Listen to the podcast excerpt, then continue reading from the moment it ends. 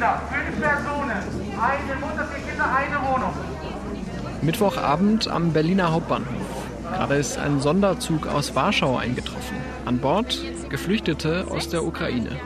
Es ist Putins Krieg, der sie hierher treibt. Die russischen Angriffe werden für die Bevölkerung immer gefährlicher. Kiew spricht am Mittwoch von 2000 getöteten Zivilisten.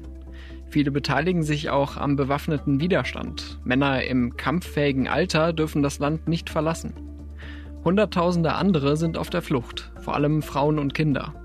Der einzige Ausweg führt nach Westen, nach Polen oder in die Slowakei, nach Ungarn oder nach Rumänien.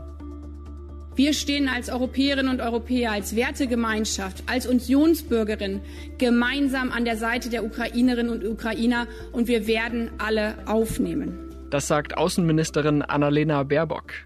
Wie bereitet sich Deutschland darauf vor? Willkommen zu Stimmenfang, dem Politikpodcast vom Spiegel. Ich bin Marius Mestermann und ich fühle mich in diesen Tagen ehrlich gesagt oft an 2015 erinnert. Als damals in kurzer Zeit Hunderttausende auf der Flucht vor dem Krieg in Syrien nach Deutschland kamen, da war die Hilfsbereitschaft groß. Es war sogar die Rede von einer Willkommenskultur, von Wir schaffen das. Jetzt tobt der Krieg, der die Menschen zur Flucht zwingt, deutlich näher. Wladimir Putin führt einen brutalen Feldzug gegen die Ukraine und nimmt dabei immer weniger Rücksicht auf die Zivilbevölkerung. Die humanitäre Lage wird immer schlimmer und umso dringender wird Hilfe im und aus dem Westen. Am Hauptbahnhof Berlin treffen die Geflüchteten auf Dutzende ehrenamtliche Helferinnen und Helfer. Die tragen gelbe Signalwesten, auf denen steht, welche Sprachen sie sprechen. Einige Menschen sind auch gekommen, um spontan Schlafplätze anzubieten. Meine Kollegin Rebecca Wiese hat all das miterlebt, als am Mittwochabend die Sonderzüge aus Polen kamen. Im Untergeschoss am Hauptbahnhof ist ziemlich viel los. Hier ist das Ankunftszentrum für die Geflüchteten. Hier gibt es Stände mit Essen und Trinken, Medikamenten, medizinische Versorgung. Am Rand stehen Tische und Bänke zum Sitzen und Ausruhen. Daneben stehen Roland und Anne.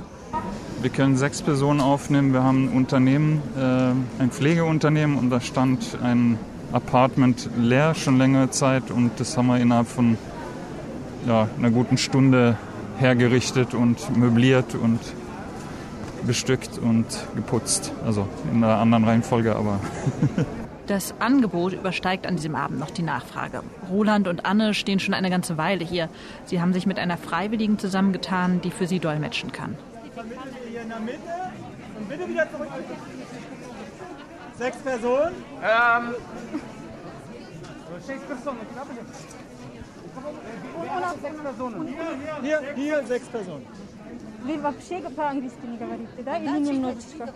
Да, окей. Okay. They speak a little bit English, ah, okay. so I think you can try to okay. communicate.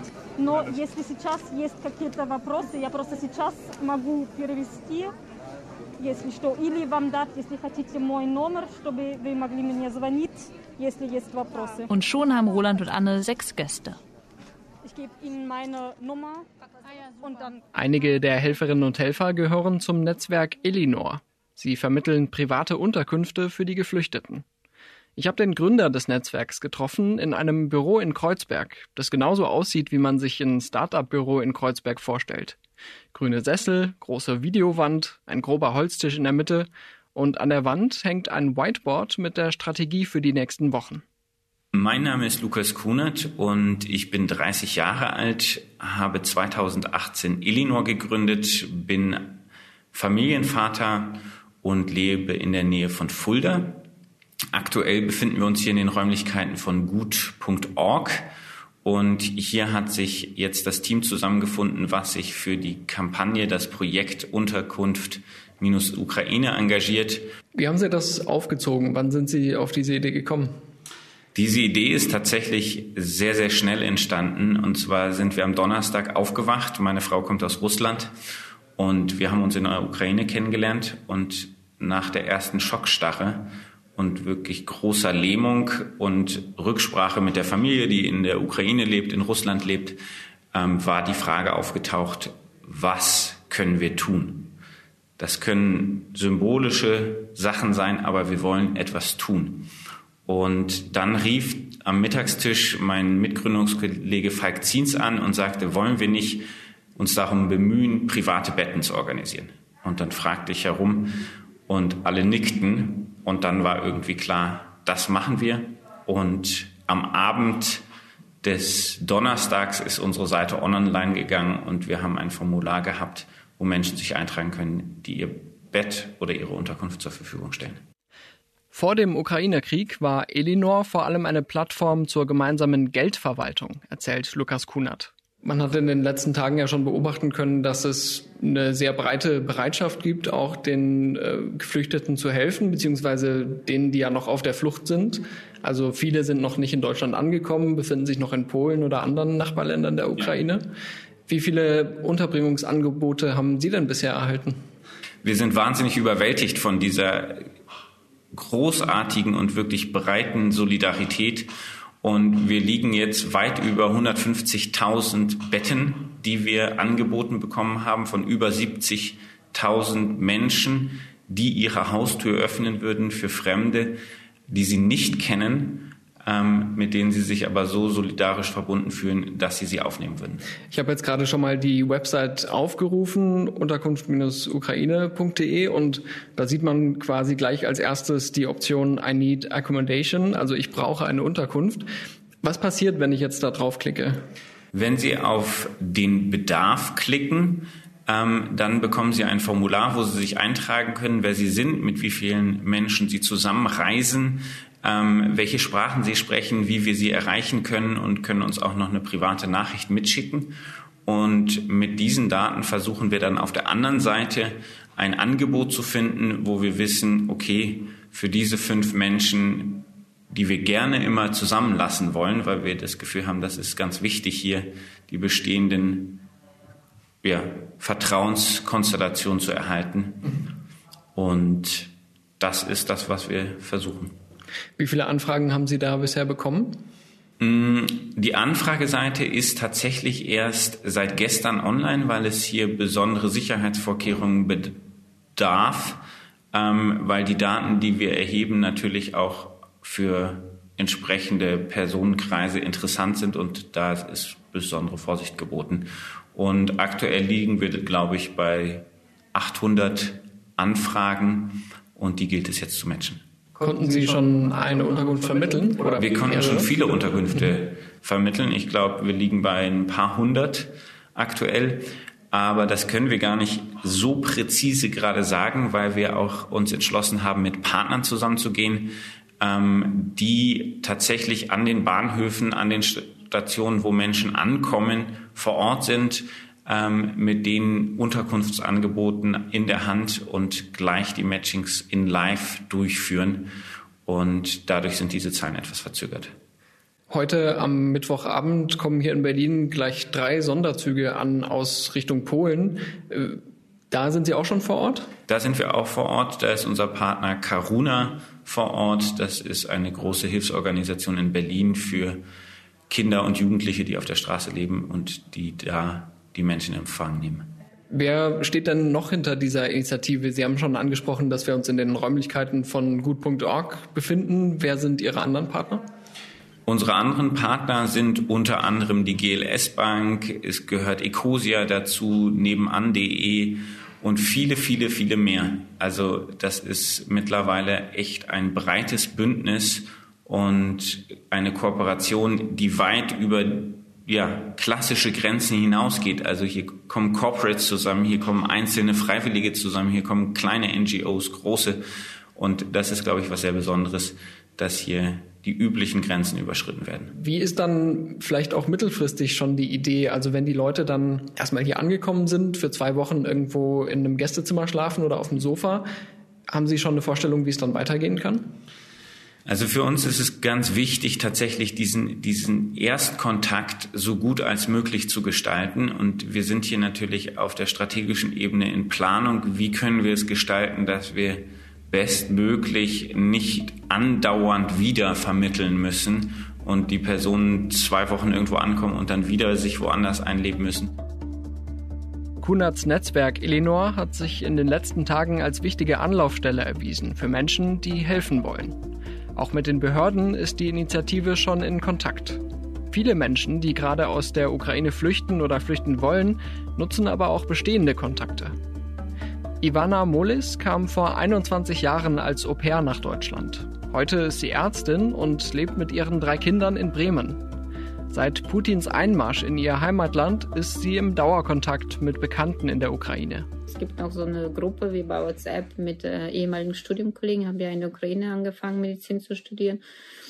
Und da habe ich geschrieben, ich lade euch alle zu mir ein, ähm, kommt hierher und ähm, da hat sich jetzt eine, eine Studienkommilitonin gemeldet, also die einzige bis jetzt, Svetlana. Die hat dann, ich glaube, vor zwei Tagen bei mir angerufen und gesagt, wie wäre das, wenn ich mit meinen sechs Kindern komme? Ich habe gesagt, kein Problem, du bist die Erste, ich organisiere alles und nebenher habe ich, ich hänge die ganze Zeit am Handy. Ich habe dann nebenher bei WhatsApp einfach einen Status geschrieben, jeder, der jemanden aufnehmen kann, soll sich bei mir melden. Mit Erfolg. Stefan Griebel, ein alter Freund von ihr, meldet sich mit einem Angebot. Der hat ein Hotel auf Neuwerk, das ist die Insel in der Nordsee, das gehört zu Hamburg und man kommt von Cuxhaven, Sallenburg mit, äh, mit Pferdekutsche. Also das geht immer von Ebbe und Flut abhängig, wann man auf die Insel kann. Das ist der einzige Hotel auf der Insel. Und er hat gesagt, die können bis zu Osterferien ohne Probleme bei mir sein. Der hat ab Osterferien Touristen da und bis dahin ist das, steht das leer. Auch für die Zeit danach hat Ivana Mullis schon eine Idee für die Familie. Ein anderer Freund, Tim Gerber aus dem niedersächsischen Hohenbüchen, hat angeboten, sie aufzunehmen. Der hat ein Haus, einen großen Garten und meint, dass da nicht alle Räume gut beheizt sind, dass aber ab Sommer das gar kein Problem wäre, eine große Familie aufzunehmen. Ich bin sehr äh, beeindruckt von der Hilfsbereitschaft der deutschen Bevölkerung. Also ähm, eine Freundin von mir hat schon gesagt, also du, okay, also die Familie mit sechs Kindern, vielleicht fragst du gleich die Behörde, die haben bestimmt größere Räume. Und er hat gesagt, ja, die Behörde kann sich um die kümmern, die niemanden kennen. Also ich habe so viele hilfsbereite Freunde in Deutschland. Ich habe lange nicht so viele Freunde in der Ukraine, die flüchten mögen, ja. Seit gestern ist Ivana Mullis in Kontakt mit einem weiteren Freund aus Studienzeiten. Der hat gerade ihm noch angerufen, dass er nicht rausgelassen wird. Aber er will, dass seine Frau und seine Kinder, also sein Sohn ist 17 und seine Tochter ist 7 und die Schwester von der Frau äh, mit ähm, achtjährigen Tochter, dass die sich wahrscheinlich auf den Weg machen würde. Und der hat auch gesagt, ja, Geld haben wir, keine Sorge, wir können alles bezahlen. Nun, dass die dort einen Ansprechpartner haben. Da habe ich gesagt, ja, kein Problem, die können bei mir wohnen, mein Haus ist groß genug und ähm, ich freue mich, wenn ich helfen kann. Also das Schlimmste ist die Hilflosigkeit. Das ist auch so, also meine Schwester sagt auch so, du hängst die ganze Zeit am Handy und ich, ich sage ja und ich habe das Gefühl, ich tue was. Auch in der Stimmenfang-Community gibt es Menschen, die den Ukrainerinnen und Ukrainern helfen wollen. Ein Hörer erzählte mir von seinem Bekannten Oliver Decker, der mit seiner Familie bei Kassel wohnt und in den nächsten Tagen mehrere Geflüchtete aufnehmen wird. Decker hat mir am Telefon erzählt, wie es dazu kam. Als dann am Donnerstag die Meldung kam, dass die Russen einmarschiert sind in der Ukraine, habe ich dann, ich glaube, zwei Stunden später habe ich meinen alten Kontakt angeschrieben und habe erstmal gefragt, wie es ihm geht, wie es der Familie geht ob die alle sicher sind und äh, habe ihm dann sofort Asyl angeboten, falls Bedarf bestehen sollte. Oliver Decker war als Vertriebler jahrelang auf Geschäftsreisen, unter anderem in der Ukraine.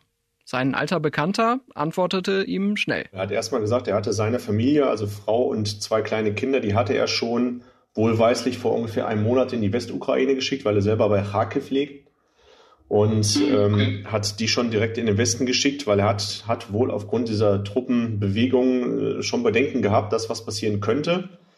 Und ähm, es war dann, ich glaube, am, am Freitag direkt, wo er sagte, er würde gerne auf mein Angebot zurückkommen. Ich habe gesagt, natürlich, ich habe es dir angeboten und dann sieh zu, dass wir, oder sehen wir mal zu, dass wir die aus der Ukraine rauskriegen, die können hier bei uns wohnen in der Ukraine gibt es ja gerade diese Vorschrift von Präsident Zelensky, dass die Männer im wehrfähigen Alter nicht das Land verlassen dürfen. Ist Ihr Bekannter davon auch betroffen? Das ist genau der Punkt. Deswegen ist er auch noch zu Hause. Er ist also noch in der Region Kharkiv und ähm, er kommt nicht raus. Und deswegen ähm, geht es ja darum, dass er erstmal seine Frau und seine Kinder rauskriegen. Jetzt kommt wohl noch die Schwiegermutter dazu, die hatte heute noch einen Zug gesetzt, weil die war auch noch in der Region Kharkiv und ähm, da momentan die Angriffe wohl sehr stark zugenommen haben. Haben Sie schon einen Zeitplan, wann die ankommen könnten? Ja, wir hoffen mal, dass es am Wochenende schaffen, ähm, äh, über die Grenze zu kommen. Das heißt, wir warten jetzt erstmal ab. Wir gehen davon aus, dass die, dass die sich morgen treffen werden, dann in der Westukraine. Und ähm, dann geht es natürlich erstmal los. Man muss sich in Richtung Grenze bewegen. Es geht ja auch alles nicht so schnell. Die Schlangen sind ja dementsprechend lang. Für die Reise ab der ukrainischen Grenze hat Decker eine ganze Transportkette aufgezogen. Ein früherer Kollege hat einen Fahrer für die Strecke von der ukrainischen zur deutsch-polnischen Grenze organisiert und dort nimmt ein früherer Kollege von Decker die Geflüchteten auf und bringt sie nach Hessen. Also die Solidarität und Hilfsbereitschaft ist wirklich sehr groß und dafür bin ich auch sehr dankbar, dass das alles so läuft. Je nachdem, ob die Schwiegermutter seines Bekannten mitkommt, erwartet die Familie Decker jetzt also drei bis vier Personen. Er selbst hat drei kleine Kinder. Ja, wir haben natürlich, also wir haben ein Gästezimmer hier im Haus, ähm, glücklicherweise auch ein separates Bad, was alles auf, auf einer Ebene ist. Können wir das gut herrichten. Das haben wir schon heute alles freigeräumt, haben in den Schränken Platz gemacht, die Möbel ein bisschen umgestellt und werden wohl auch noch dann entsprechende sagen wir, Badutensilien besorgen, dass einfach ähm, grundlegende Dinge, Zahnbürsten, Zahnpasta, Duschzeug, sowas halt einfach da ist. Natürlich werden dann die, die Vorräte ein bisschen aufgestockt, dass man auch was anbieten kann, dass wirklich genug da ist und die sich hier auch wohlfühlen können. Gerade jetzt in den ersten Wochen, wenn die Menschen dann hier ankommen oder in anderen Ländern, wird es ja erstmal darum gehen, äh, sich auch ein bisschen von diesen Strapazen zu erholen ne, und die, die Leute irgendwie erstmal sich da ähm, ruhig einfinden zu lassen. Natürlich wird man dann aber auch irgendwann über mittel- und langfristige Unterbringung äh, nachdenken müssen. Ne? Haben Sie schon eine Idee, wie lange Sie das aufrechterhalten können oder wie das weitergehen kann? Ja, also ich habe das große Glück, dass ich einen Schwiegervater habe, der ein bisschen mit Immobilien zu tun hat, der notfalls auch äh, eine, eine kleinere Wohnung bereitstellen könnte wenn es wirklich lange gehen sollte. Ähm, also was das betrifft, wir, wir haben das große Glück, ein relativ großes Haus zu haben. Wir haben also genug Platz, wir haben einen großen Garten. Das sehe ich eigentlich relativ entspannt. Bei all den schrecklichen Nachrichten aus der Ukraine tut es gut zu wissen, dass diese Hilfsbereitschaft existiert.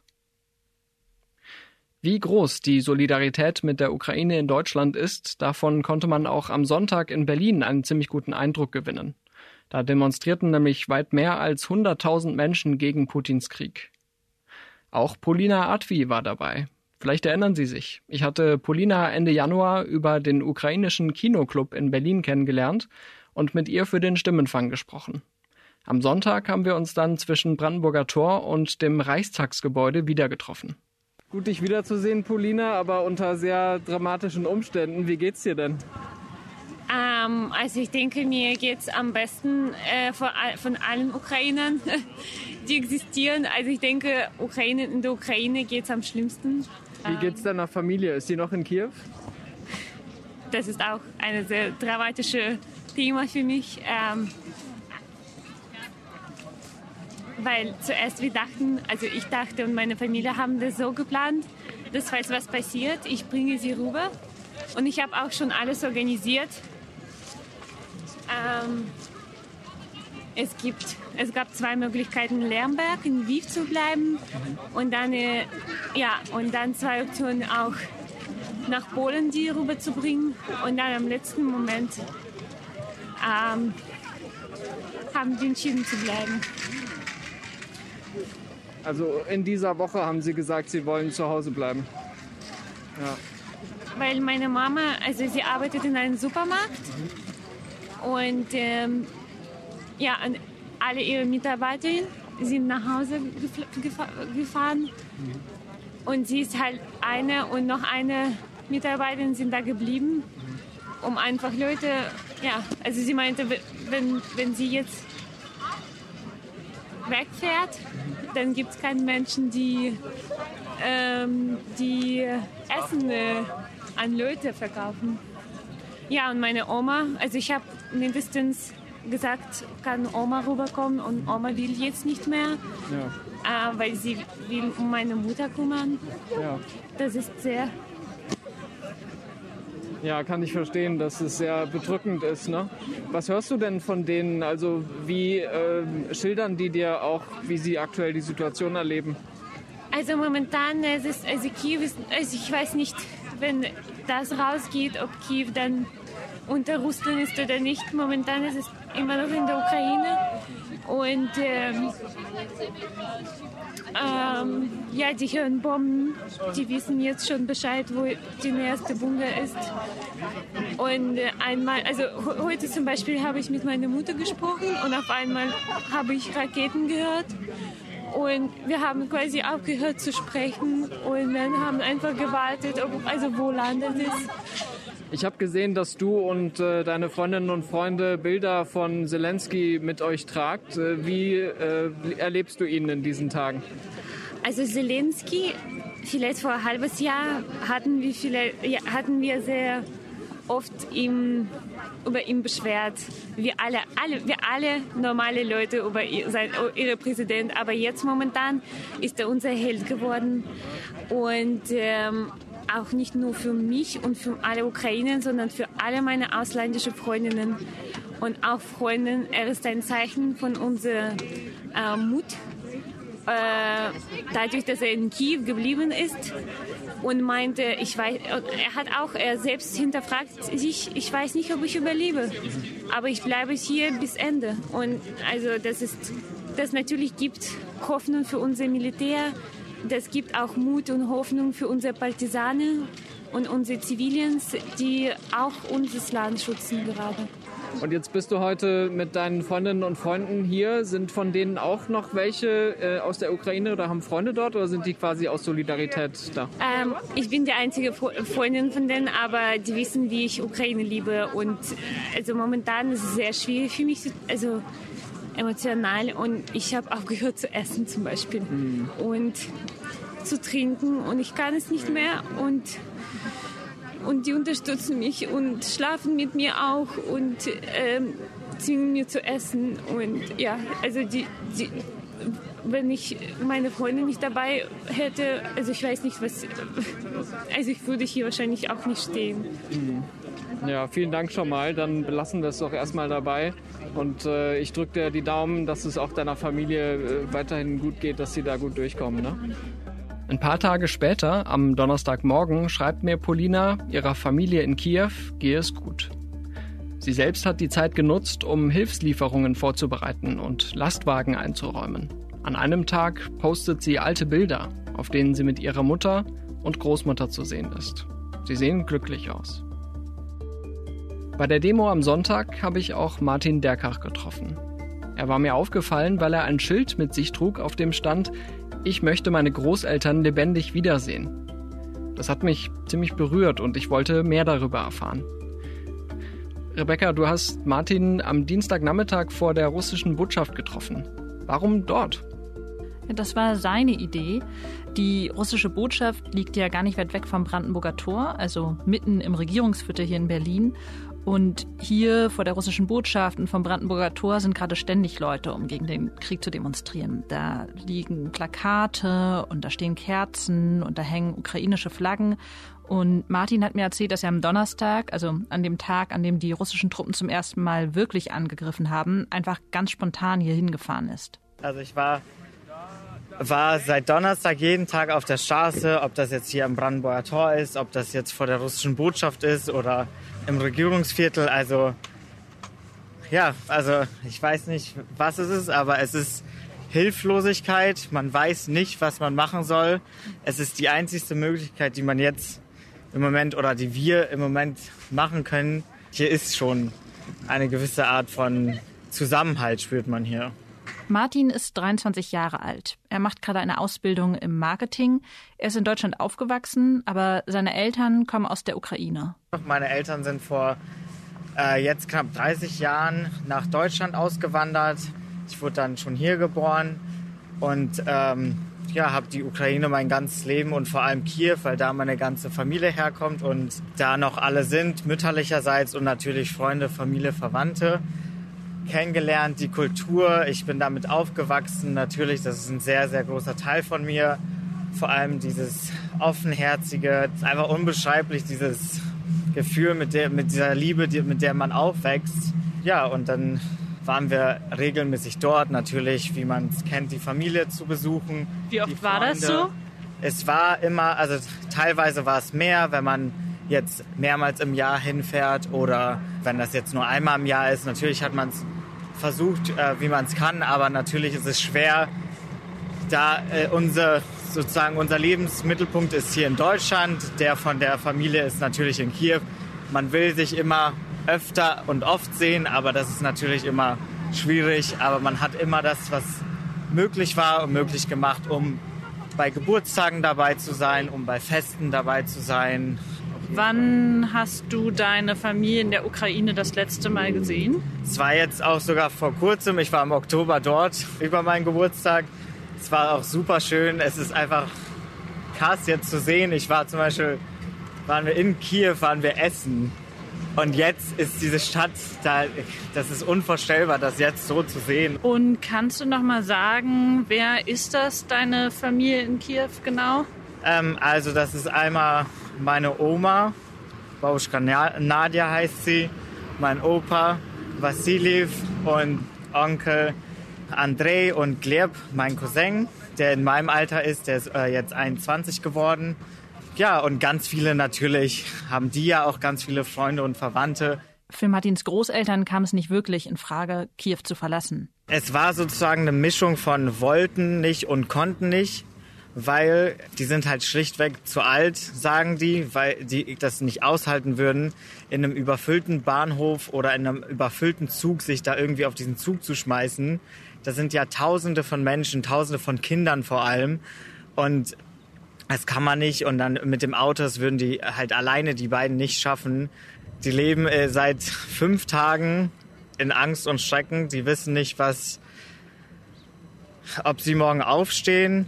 Sie hören kontinuierlich, ich selber am Telefon, wenn man mit denen telefoniert, hört man Schüsse, hört man Bomben. Das kann man sich gar nicht vorstellen, dass man die Stimme kaum hört, weil es so laut teilweise sein kann.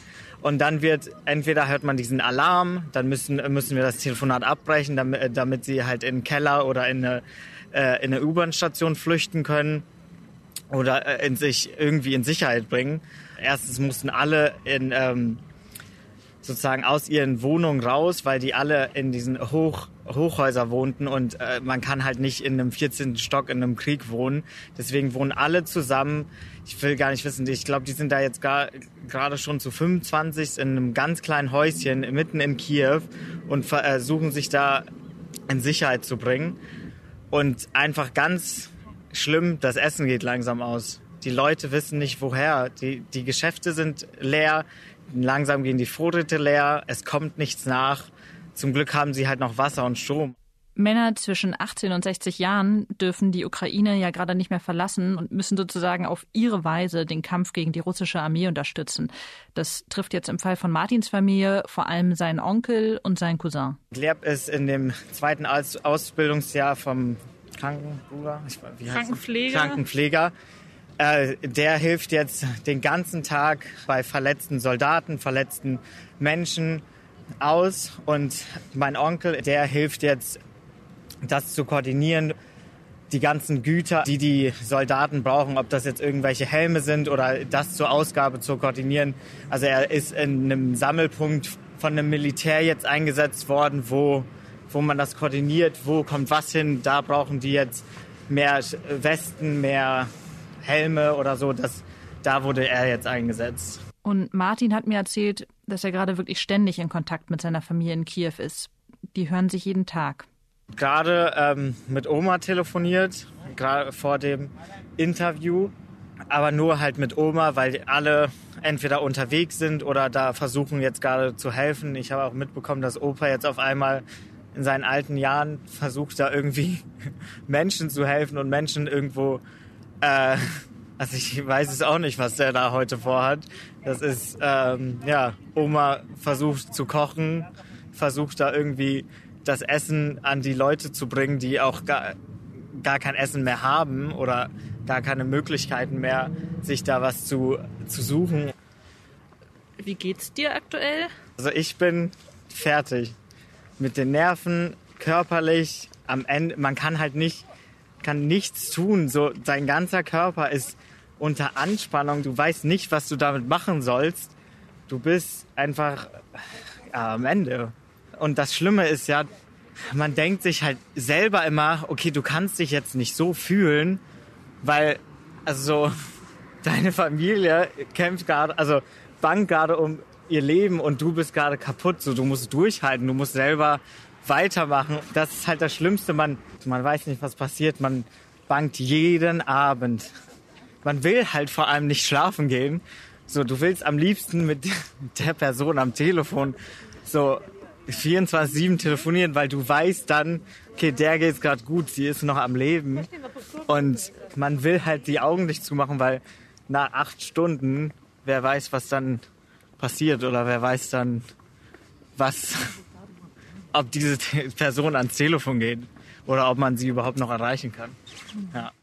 Dass so viele Leute am Sonntag auf der Demo waren, das war natürlich auch gut zu sehen für Martin. Dass es viele Menschen gibt, die Anteil nehmen, auch wenn das an der eigentlichen Situation natürlich nichts ändert. Die Frage, die ich mir gerade halt oft stelle, ist, wie lange das so bleibt. Ja, das ist halt auch, ähm, worum ich und meine ganze Familie uns auch Gedanken machen. Was ist, wenn die ganzen geflüchteten Menschen halt ankommen und das halt über Monate jetzt dann oder weiß nicht, wie lange dieser Krieg gehen wird. Was ist, wenn die Leute dann nicht mehr helfen können? Wir sind dann alle oder die Personen sind entweder aufeinander selber. Also ich hoffe einfach nur, dass man dieses Problem nicht vergisst.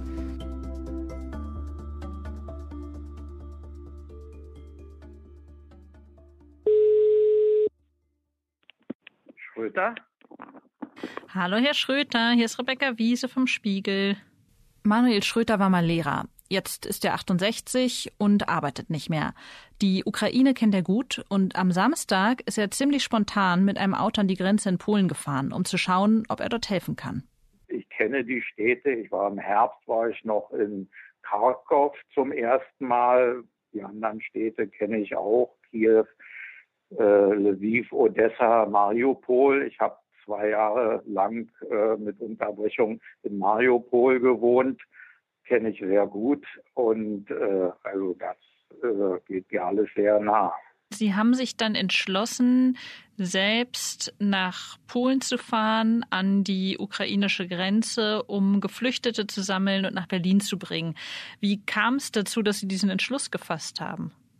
Na, es war ein kurzer Fernsehbericht, ich weiß nicht mehr in welchem Sender, da wurde der Bahnhof in Schersümmel oder kann das polnische Wort nicht aussprechen, Przemysl äh, aussprechen. Manuel Schröter, man die polnische Grenzstadt Przemysl. Äh, diesen Bahnhof kenne ich, da bin ich auch schon über die Grenze und auch zu Fuß über den Grenzübergang in Medika.